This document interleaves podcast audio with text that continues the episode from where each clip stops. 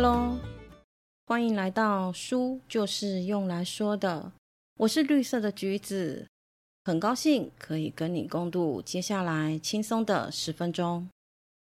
对于许多哈日族来说，最近的好消息应该就是十月十一号，日本开放了自由行跟免签证，台湾呢也紧跟着解封边境。十月十三号开始实施零加七政策，回国后不需要再隔离了，只需要七天的自主健康管理。因为疫情两年多来无法出国的日子，终于在十月份迎来了一丝曙光。在疫情之前，我也是保持着一年自由行到访一至两次的频率，但是自由行就是有这么一个小缺点。一些我们耳熟能详的景点，它们背后的历史和小故事，在没有了当地导游的介绍，往往我们就变得不是那么的清楚了。今天我们要说的这本书，由作者李仁玉所写的《原来如此：日本名胜景点趣闻物语》，就刚刚好可以解决这个小缺点。在书里面，一共叙述了七十二个。大家常去的日本知名景点跟祭祀活动的由来和趣味知识。旅行的时候，如果能够多知道当地一些有关名胜景点的故事，想必会让整个旅游的感受度变得更加的丰富。毕竟行万里路，读万卷书嘛。今天就让我们一起来了解这些我们走过很多次。很熟悉，但是也很陌生的日本知名景点吧。我们先从关西开始说起。我觉得关西真的是一个很适合自由行的城市。它没有像关东那么的拥挤，更重要的是它的交通网络也比较简单，非常适合自由行的小白用来增强自信心。大阪作为关西的门户，我们就从这里开始说起吧。说到大阪，相信十个人有九个半都会想到道顿窟。我没有念错，真的是念窟而不是绝。大家会念成绝的原因是“窟”这个字和“绝”这个字长得真的很像，但其实是两个完全不同的字，一个是手字边，一个是土字边。窟这个字指的是人工挖掘的渠道。里头没有水的叫做空窟，有水的就叫做水窟。道顿窟呢，就是属于水窟，也就是现在的道顿窟川。了解了窟，那道顿又是什么呢？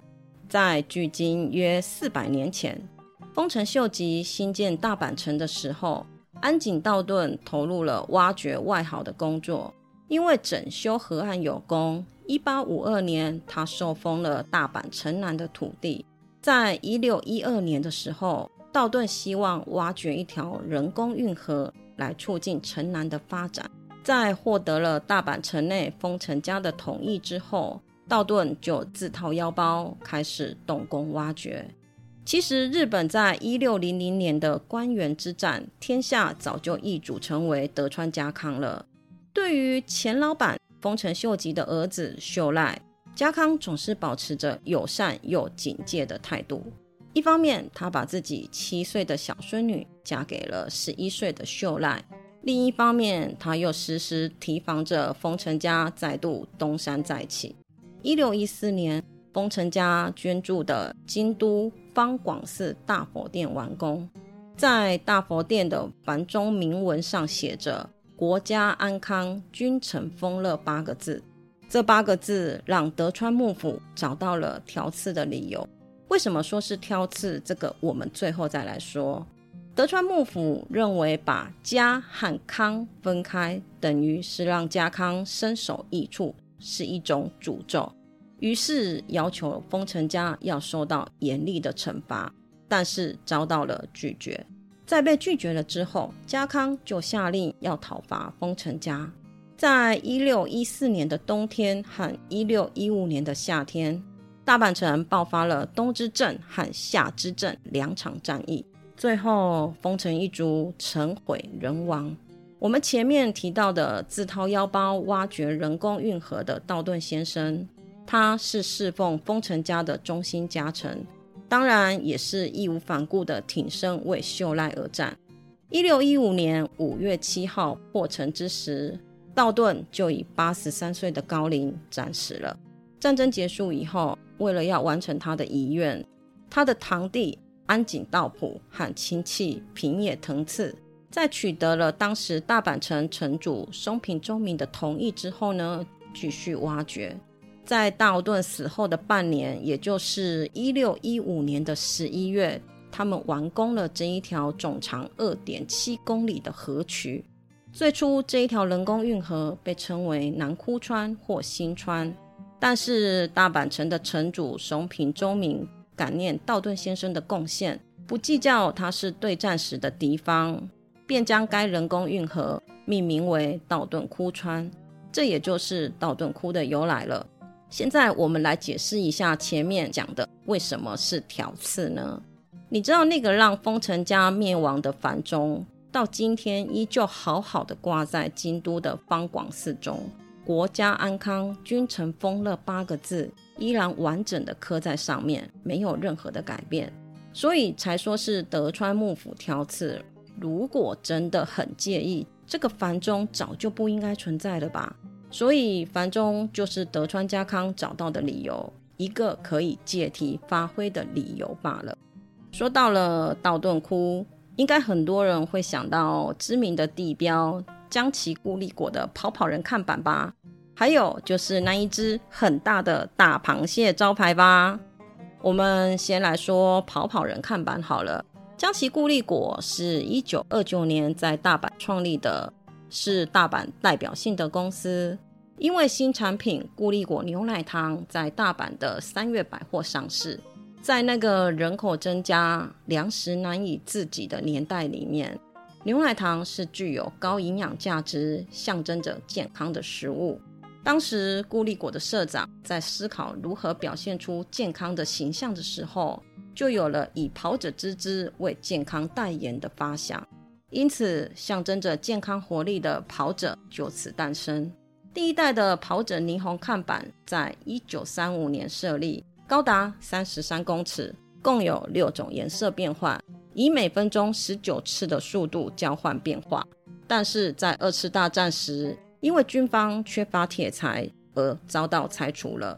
二战结束以后，一九五五年又在原址再次树立起第二代看板。之后再逐代改版。一九九八年完工的第五代看板，使用的霓虹灯总长度高达了五点一公里。二零一四年改版的第六代跑跑人，因应现代化，也改为了 LED 灯，总灯数也多达了十四万个。这就是整个跑跑人的进化史了。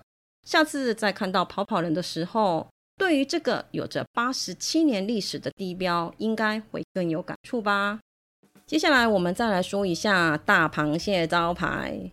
螃蟹乐道餐厅开业在一九六二年，当时并没有专门制作螃蟹料理的专门店，所以为了要强化消费者的认知和印象，便制作了电动的大螃蟹招牌，以便展示出螃蟹的新鲜跟美味。这个时候呢，也正值日本战后的复兴时期。红色的大螃蟹放在白色看板的背景上面，也隐喻了日本国旗与日之丸的意义，给战后的日本注入了热情跟活力。而且，关于这一只大螃蟹，也一直有着一个都市传说：传说大螃蟹会动的原因，不是因为马达，而是招牌的背后有一台脚踏车。店家会派工读生上去踩，靠的是人力才会动。因为当时资金短缺，在做好招牌以后，却没有钱可以装马达了，就只好想出了这个方法。不管是真是假，相不相信这件事情，对大阪人来说似乎算是常事哦。最后，我们来说一下，就是女人的购物天堂新斋桥。大家有没有想过一个问题啊？就是逛了新斋桥经这么多次，那新斋桥到底在哪里呢？似乎都没有看到桥，对吧？这个就要谈到了岛顿窟川完工的七年后，有几位商人在道顿窟川北边完成了一条跟道顿窟川平行的河渠，也就是长窟川。当中有一个住在长沽川旁边的商人，名字叫冈田新山，又称美浓屋新斋。他为了要方便来往长沽川两岸，所以就在自家门口自费架了一座木桥，这也就是新斋桥的由来。一八七三年，新斋桥率先引用了德国的钢材来改建为铁桥，这在当时的日本造成了非常大的轰动。一九零九年又再度改建成为了花岗石桥，但是在一九六二年的时候，长沽川被填平为了今天的长沽通，新斋桥也失去了作用，就一起被拆除了。所以我们才会只闻其名不见其形。唯一可以证明新斋桥真的存在过的证据，就只有剩下在新斋桥筋跟长沽通交叉的十字路口。有一部分旧时的桥体和桥上的瓦斯灯了。下次到了这个十字路口的时候，不妨稍作停留一下，寻找一下旧时的痕迹吧。谢谢你的收听，你的追踪是我成长的养分。动动手指，让我可以慢慢的长大。希望今天的内容可以给你一点点新的想法。我们下次见，拜拜。